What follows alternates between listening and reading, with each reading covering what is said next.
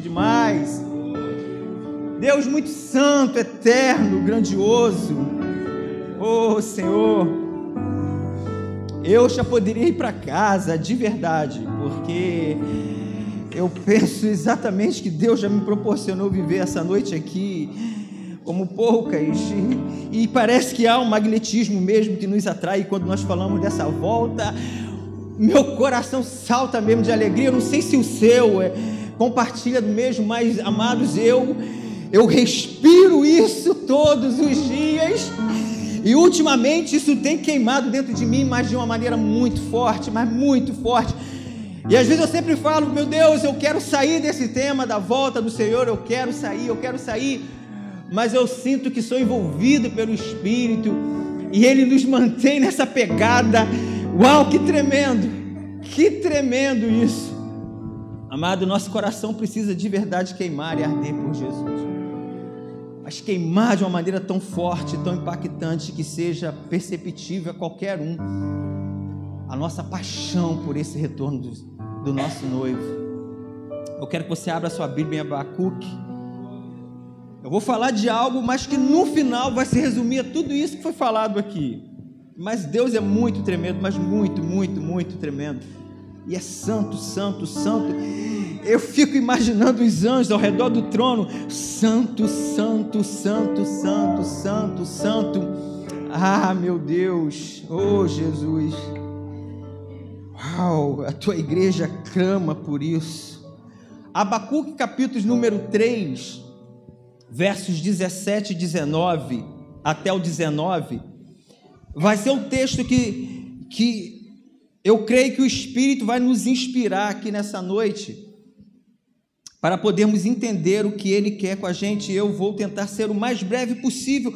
E, eu quero de coração, amados, que eu consiga aqui, que Deus possa é, transmitir para vocês o que Ele falou no meu coração.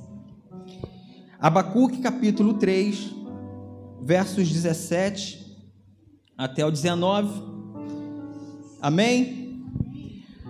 Ainda que a figueira não floresça, nem haja fruto na vide, o produto da oliveira minta e os campos não produzam mantimento, as ovelhas sejam arrebatadas do aprisco e nos currais não haja gado. Todavia, eu me alegro no Senhor, exulto no Deus da minha salvação. O Senhor Deus é a minha fortaleza e faz os meus pés como os da corça e me faz andar altaneiramente. Amém? Glória a Deus. Nós estamos diante de, de um dos textos, de repente, mais citados no mundo, no meio cristão. Um texto que virou tema de várias canções interpretadas por vários cantores, por vários adoradores. E dificilmente você vai, é, de repente, encontrar com um cristão que nunca tenha se deparado com esse texto ou nunca tenha ouvido falar a respeito dele. Então, esse texto é, poderia ser falado aqui de cós salteado, que eu creio que a igreja toda saberia. Mas quando nós pegamos esse texto, dessa parte que nós lemos, parece que tudo é muito fácil.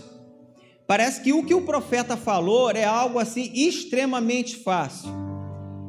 E é muito comum ouvirmos, às vezes, nós nos pegamos falando desse texto mas sem dar a devida profundidade que ele tem. O quão profundo é o que o profeta Abacuque está falando aqui mediante a esse texto. E eu ouso falar que quem entende perfeitamente esse texto é mais ou menos como algumas canções que nós cantamos e que nos constrangem. E às vezes a gente não consegue cantar porque aquilo não é uma verdade em nós. Tipo, o Senhor, o Senhor é o único bem que eu tenho, e às vezes nós entendemos que não fazemos isso uma verdade. Às vezes nós temos outros bens, e Jesus é apenas mais um dos bens que nós temos. E às vezes se constrange em cantar. Essa frase, esse texto que o profeta fala aqui, ele, em certos momentos da minha vida, ele me pegou falando: Senhor, eu não tenho condição de recitar esse texto. Porque de verdade eu não consigo compreender a profundidade que esse texto tem. E eu entendo perfeitamente que eu ainda não passei por situações que eu pudesse falar isso com toda certeza e convicção na minha vida. Mas o fato é que o profeta Abacuque falou isso. E ele falou uma grande verdade.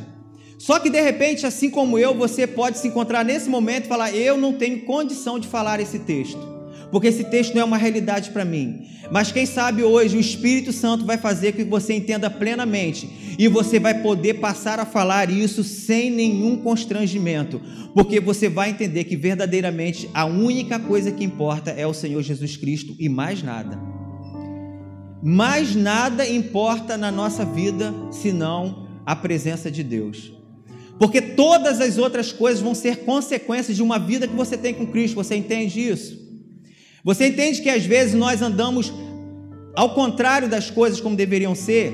Nós buscamos algumas coisas para depois encontrar a Cristo, quando de fato o caminho é o contrário. Nós precisamos encontrar a Cristo para que as outras coisas possam ser uma consequência da nossa vida. E aí vai depender dele, se ele quer ou não. Então eu creio em nome de Jesus, eu quero profetizar aqui sobre as nossas vidas nessa noite, que hoje nós iremos sair daqui com o entendimento pleno do que o profeta teve e isso vai ser uma verdade na sua vida. Amém? Quantos recebem isso em nome de Jesus? Então, amados, o primeiro ponto a gente entender isso daí é ver qual era o contexto que o profeta foi levado a falar essa frase, ou esse finalzinho do texto. Porque o contexto aqui não era uma situação nada fácil, muito pelo contrário. O país aqui do profeta do Abacuque, no caso Judá, ele estava vivendo de repente o seu pior momento na terra. O país estava enfrentando, primeiro, o povo ele estava sendo oprimido, ele estava, ele estava vivendo uma opressão muito grande de exércitos contrários que estavam sendo levantados naquele período e rodeavam a, cidade, a nação de Judá. E aí, dentro desse contexto, aonde o povo já sofria uma opressão, não se repre... as pessoas ali do próprio de Judá, elas já não respeitavam mais as próprias leis. Elas viviam como pessoas que sem regras, sem limites, e as leis que existiam já não faziam parte mais da vida delas. Você imagina uma nação sem, sem observar as suas leis. Você imagina pessoas, seres humanos como eu e você, sem regras, sem limites, o que nós seríamos. Todo ser humano precisa de regras, precisa de limites. Sem as regras e sem os limites, amado, os seres humanos são, já seriam uma raça totalmente de extinção, humanamente falando. Eu costumo falar lá em casa que as regras e os limites elas fazem para nos orientar, para nos nortear diante de uma sociedade. Mas o fato é que Judá, ele não estava mais vivendo isso. Tamanha era a opressão que eles estavam vivendo e tamanha era a falta de respeito com as leis. Era uma desordem total ali interna naquele lugar e ainda vivia sobre uma ameaça deles serem invadidos. Ou seja, o profeta Abacuque, ele se encontra agora numa situação totalmente contrária ou humanamente falando, desesperadora. Porque eu aprendi que isso não combina com crente. Amém, pastor? Porque nós temos uma esperança que é Cristo. Mas humanamente falando, era uma situação desesperadora para aquela nação e para o profeta que estava vivendo aquilo. Então, quando você pega e ler apenas esse final do capítulo 3 de Abacuque, às vezes nós não temos noção do que aconteceu antes para que Abacuque agora chegasse a falar essa, essas palavras aqui. Então, o primeiro ponto a ser analisado era o contexto. E nós já vimos que, que o contexto não era nada legal, não era nada favorável numa linguagem mais moderna. O segundo ponto a se observar aqui é que, se você for observar, existe uma grande diferença entre o início desse livro, o capítulo 1, se você pegar o capítulo 1 de Abacuque e compará-lo com o capítulo 3, o final, você vai observar que há uma grande diferença entre o início e o final do livro. Aí voltando no, no, no livro do, do, profeta, capítulo 1, Abacuque 1, versos 2 e 4, olha só o que, que o profeta está falando aqui. Até quando, Senhor, clamarei eu, e tu não me escutarás? Gritar-te-ei violência, e não salvarás. Alguém já viveu uma situação mais ou menos assim? Porque eu já vivi, parece que nós enfrentamos às vezes algumas situações que nós clamamos, clamamos, clamamos e parece que Deus não nos escuta. Parece que Deus não consegue nos ouvir. Ou parece que Deus não está nem aí para a nossa situação. Eu não sei se você compartilha comigo, mas eu já vivi momentos assim. E são inúmeras vezes que isso pode acontecer, dependendo da situação que você está vivendo. Tem situações que nós enfrentamos que nós clamamos dia e noite, e parece que quanto mais clamamos, mais as coisas vão fugindo do controle, mais as coisas vão piorando. E aí a gente pode ter uma impressão de que Deus não está nos ouvindo, ou de que Deus anda ocupado demais com muitos problemas para se preocupar com o meu. Que engano! Porque Deus é espetacularmente maravilhoso e Ele cuida de cada um individualmente. Ou seja, lá no Japão pode ter alguém agora clamando a Deus por um problema, e aqui no Brasil mais alguém, e Deus está ouvindo perfeitamente, vendo o que está acontecendo lá no Japão e aqui no Brasil. Ou seja, nós não estamos desolados, nós não estamos sozinhos. Deus está sim nos observando, Deus está vendo o que está acontecendo comigo com você, ainda que você possa ter uma impressão de que Deus não está nos ouvindo, mas Ele está nos ouvindo. Mas o fato é que quando nós estamos dentro dessa situação, as coisas não são tão simples como eu estou falando agora de fora. Só quem já passou no olho de um furacão sabe o quão é difícil estar nele. E de repente você pode, quem sabe, estar se pegando como exatamente como o profeta, mediante a isso e chegar, quem de repente, quem sabe você já clamou assim: "Deus, até quando clamarei eu e tu não escutarás?" Como parece que Deus não tem ouvidos para ouvir. O fato é que esse essa foi o esse foi o início da fala do profeta. Ou seja, Abacuque agora é um homem oprimido por circunstâncias em volta dele.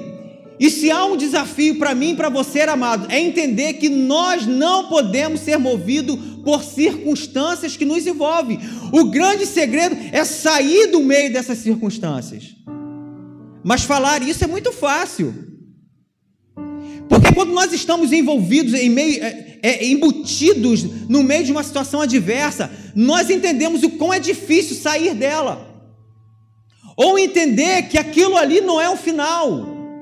Ou entender que, por pior que seja a, a, a situação, você e eu temos um Deus que cuida de nós, e Ele está observando, e Ele está vendo, ainda que Ele não se manifeste, ainda que Ele não chegue aqui e use um homem de Deus, uma mulher de Deus, e comece a falar: Eis que te digo, varão, é isso, isso, isso.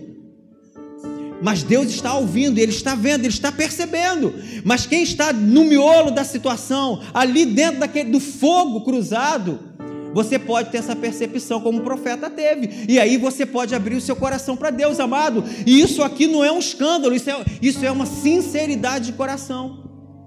Rasgar o teu coração para Deus nada mais é do que ser sincero com Ele. E eu vou dizer para você: se você não é sincero, é perca de tempo, porque Deus sabe exatamente o que passa por dentro de você. A Bíblia diz que ainda a palavra não me chegou à boca, que Deus já conhece toda ela. Então, em alguns momentos, amados, nós usamos de sinceridade, ainda que essa sinceridade seja como a do profeta. Até quando, Deus, irei clamar e o Senhor não vai ouvir?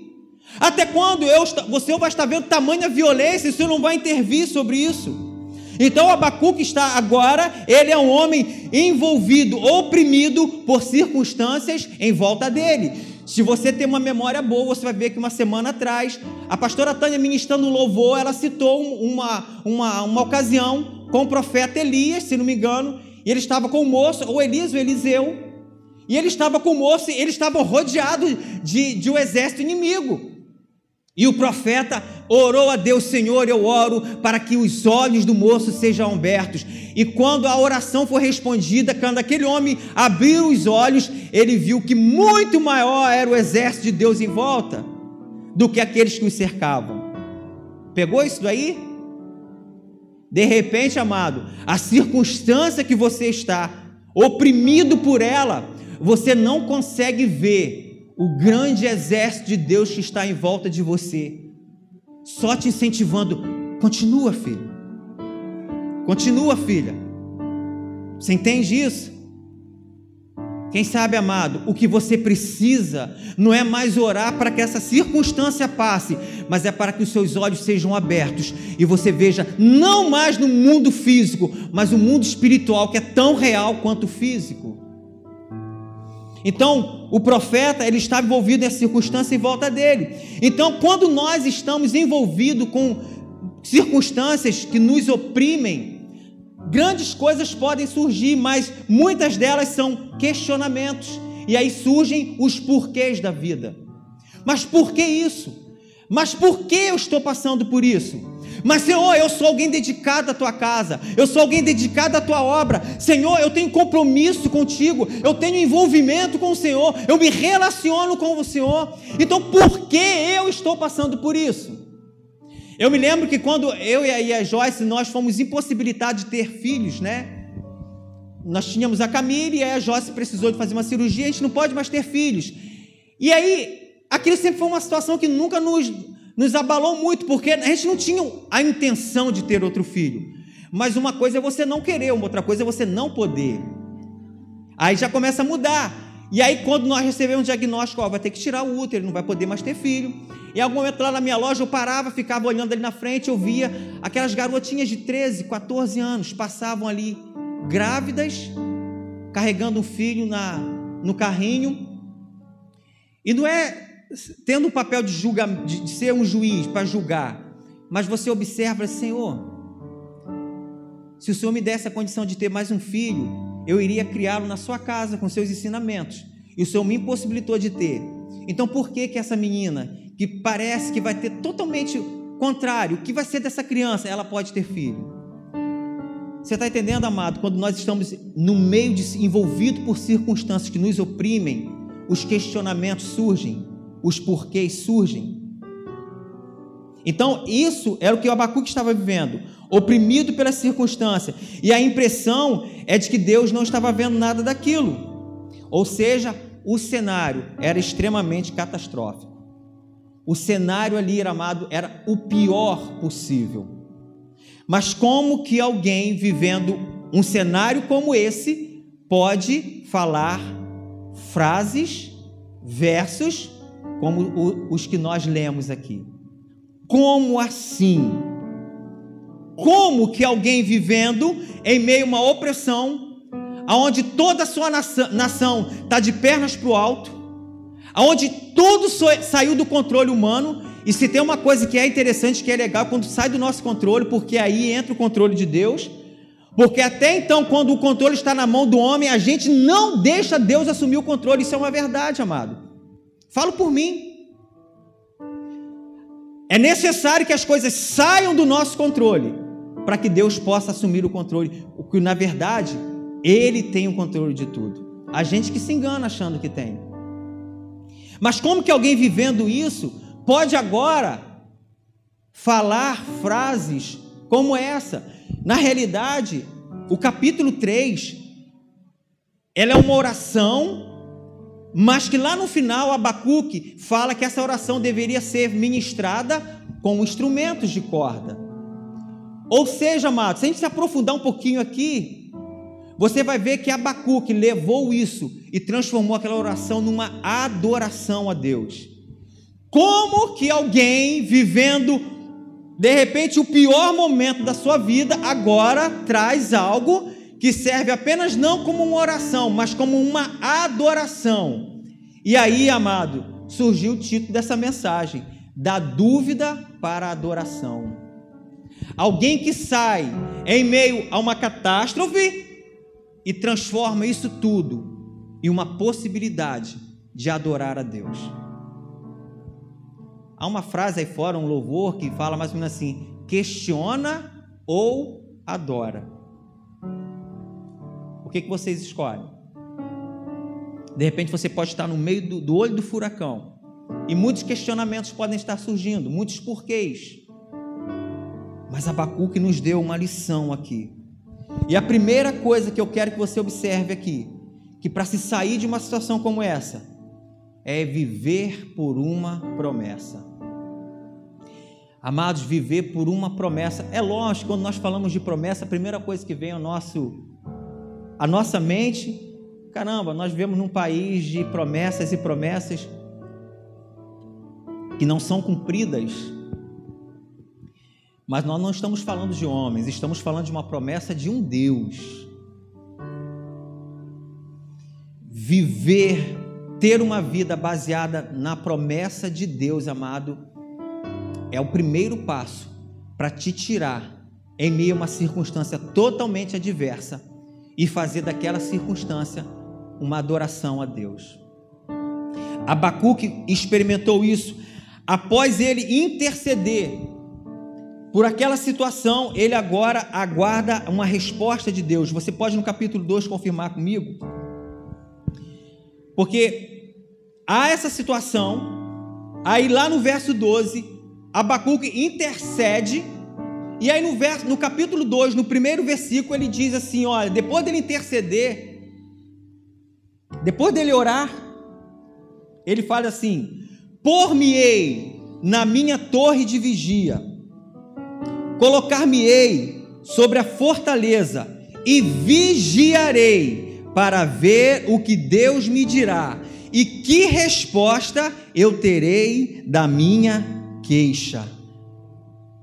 Abacuque agora, depois dele interceder, a situação estava ruim, ele intercede e agora ele se coloca como numa, numa torre de vigia, aguardando, esperando qual vai ser a resposta de Deus para ele.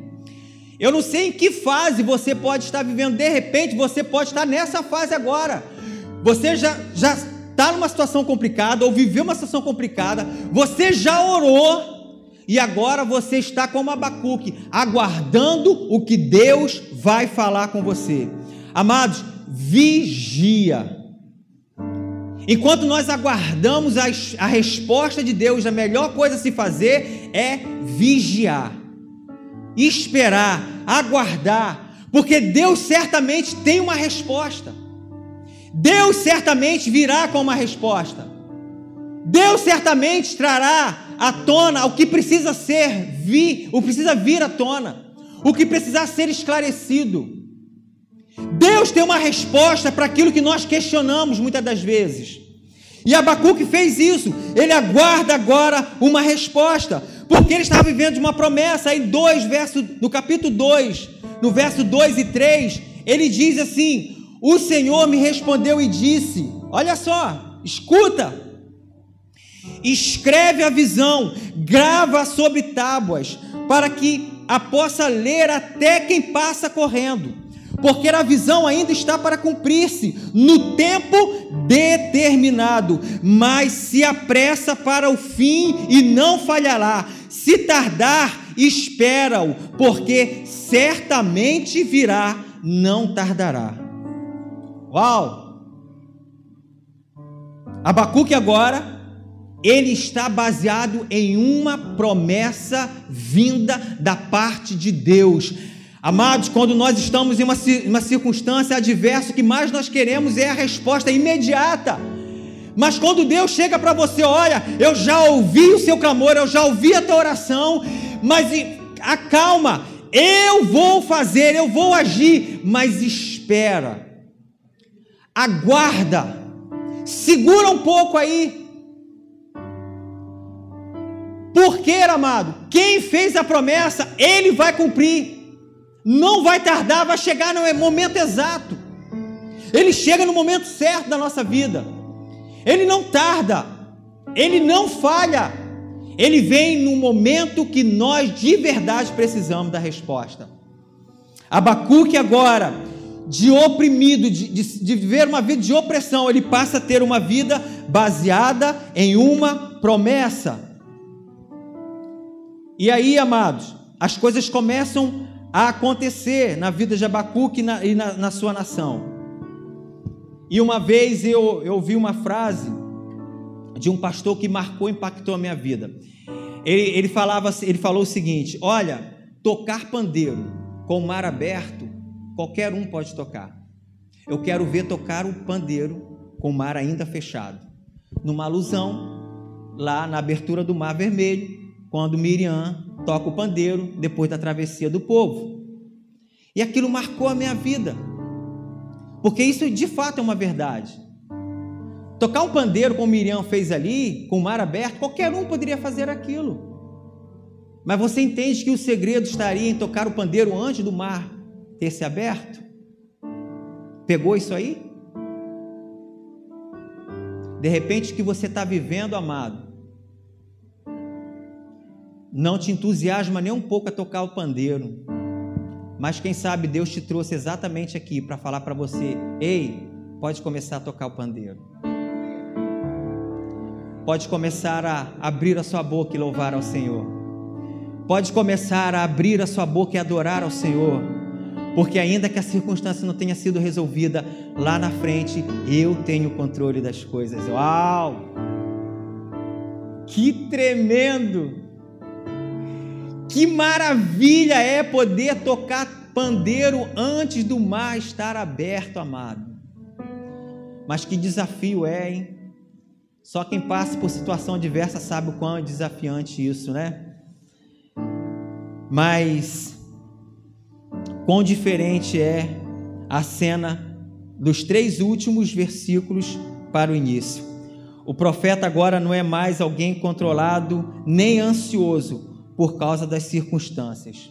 E algumas palavras-chave são faladas nesse texto que nós lemos como base.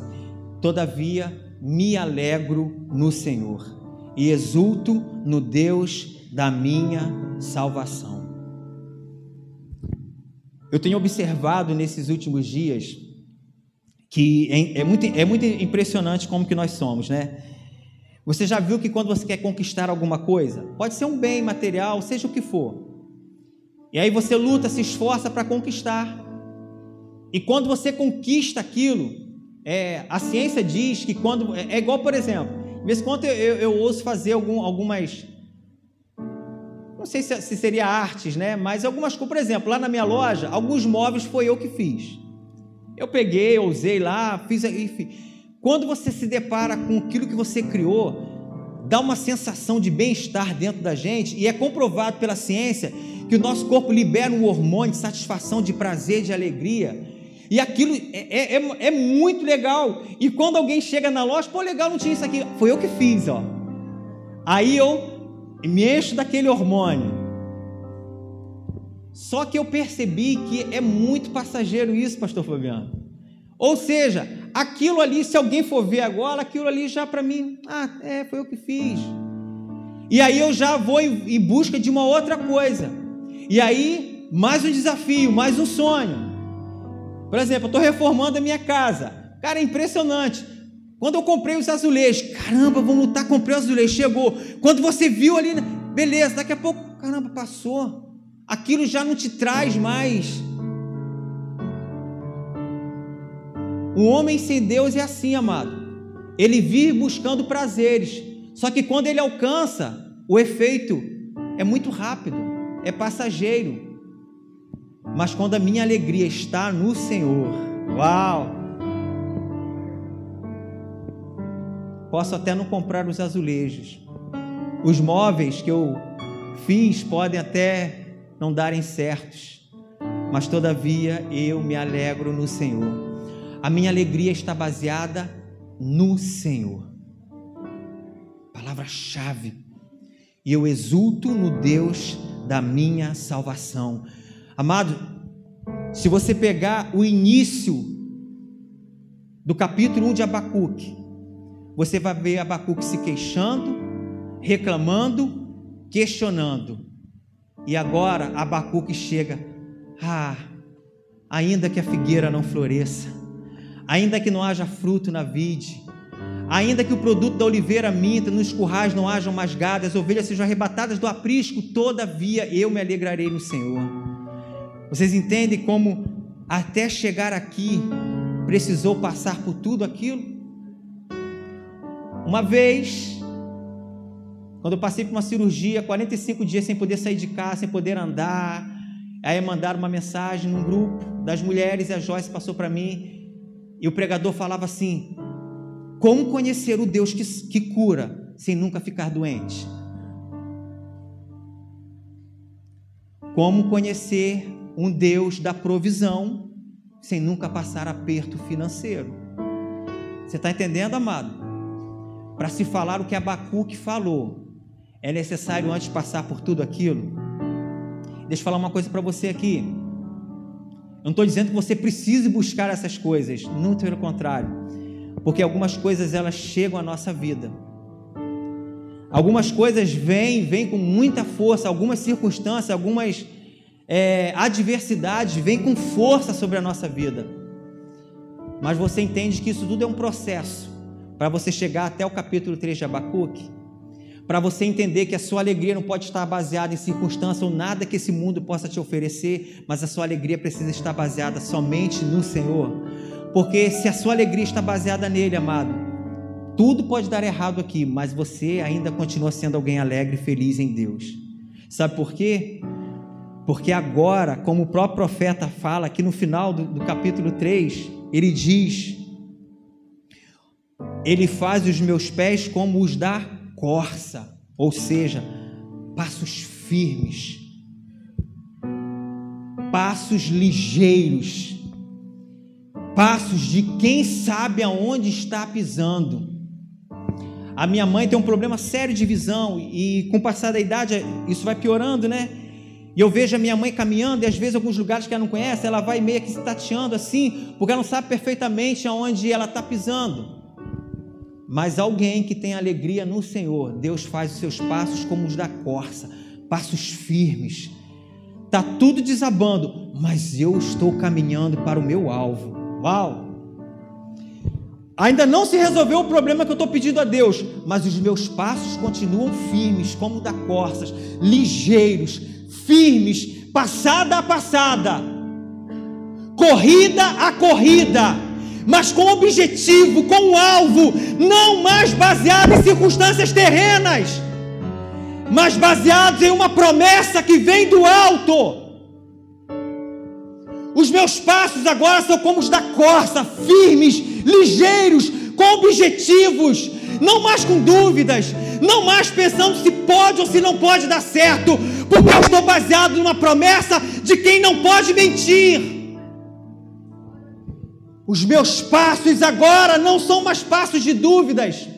Os meus passos não são mais passos de questionamentos, de porquês, mas de prosseguir para o alvo, de trilhar e ver que lá na frente o meu Senhor me espera e me aguarda.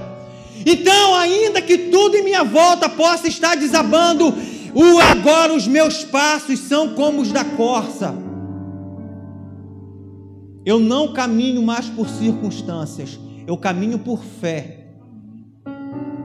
Agora eu não caminho mais para os meus olhos naturais veem, quando aquele moço lá no monte estava cercado por um exército inimigo eu caminho com olhos espirituais, então eu posso ver que maior é o que está em nós do que o que está no mundo. Então eu posso entender que, ainda que meus problemas não sejam solucionados como eu gostaria, há uma promessa me aguardando. E que promessa é essa? Amados, Deus é um Deus de promessa, e de repente Ele pode ter uma promessa particular na sua vida, como Ele já teve na minha mas não é necessariamente desse tipo de promessa que eu quero me referir. Aí eu entro porque eu não consigo fugir desse retorno de Cristo. Ele me faz agora com os passos firmes como o da corça, e ele ainda me faz andar em lugares altos, amados, acima. Você sabe quando alguém está acima do problema? Você entende o que, que o profeta Abacuque está falando aqui? Você entende o que, que ele estava vivendo? escuta, ainda não tinha sido solucionado o problema dele, mas Deus o fez entender Abacuque. Não é isso. É o que eu tenho para você, é uma promessa.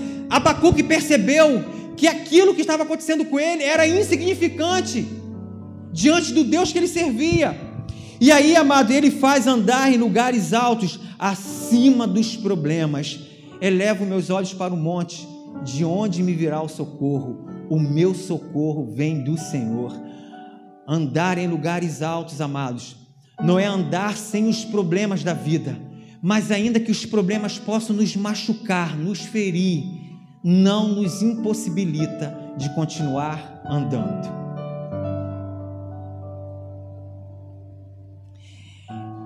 E assim como Abacuque estava vivendo por uma promessa, amado, nós também vivemos por uma promessa. Eu queria te convidar para ficar em pé. E é exatamente aqui nesse ponto, amado, que eu quero concluir essa palavra. De verdade, amado, isso, isso não é um jargão de crente, não. Eu não sei o que, que você está vivendo. Eu não sei qual é o momento que você está enfrentando aí na sua vida. Eu não sei o que é que de repente pode estar te tirando o sono. É... Eu não sei de repente o que, que você gostaria que fosse resolvido com a maior urgência possível. Eu não sei. E de verdade eu também não sei se Deus vai solucionar isso ou não. Mas nós caminhamos por uma promessa. Uma promessa de João 14, 3. Não se turbe o vosso coração. Credes em Deus, crede também em mim. Na casa do meu pai há muitas moradas. Eu estou indo vos preparar um lugar. E quando eu prepará-los, voltarei para buscá-los. Sobre essa promessa, amado, que a igreja precisa caminhar com passos como os da corça. É sobre essa promessa que a igreja precisa andar em lugares altos. Deus pode ter uma promessa aí para você, individual, particular. Mas o que deve nortear a igreja é a promessa: Maranata, ora vem. É a promessa de que Jesus foi, mas ele vai voltar para me buscar. E é por isso, amado, que eu falo que as adversidades, elas são necessárias na nossa vida, amado. Escute o que eu vou te falar. Porque se nós não vivemos adversidades, a gente se acomoda com esse mundo podre, com essa sociedade corrompida. E a gente às vezes nem anseia mais a volta do Cristo. Mas quando as adversidades vêm, a gente consegue compreender: eu não vivo nesse mundo, ou melhor, esse mundo não é meu, essa não é a minha realidade. Eu estou aqui, os problemas vêm, tentam me afligir, me, me atacar, mas eu caminho por uma promessa, a promessa do retorno do Pai. O retorno do Senhor para me buscar, para buscar a igreja. E aí, amados, Abacuque, ele passou a viver debaixo dessa promessa. E aí, quando a gente vive debaixo dessa promessa, amado, eu posso falar o que o profeta Abacuque falou. Ainda que a figueira não floresça, não haja fruto na vide, todavia eu me alegrarei no Senhor. Feche os seus olhos aí. O John vai ministrar uma canção para gente. E deixe o Espírito ministrar o seu coração em nome de Jesus.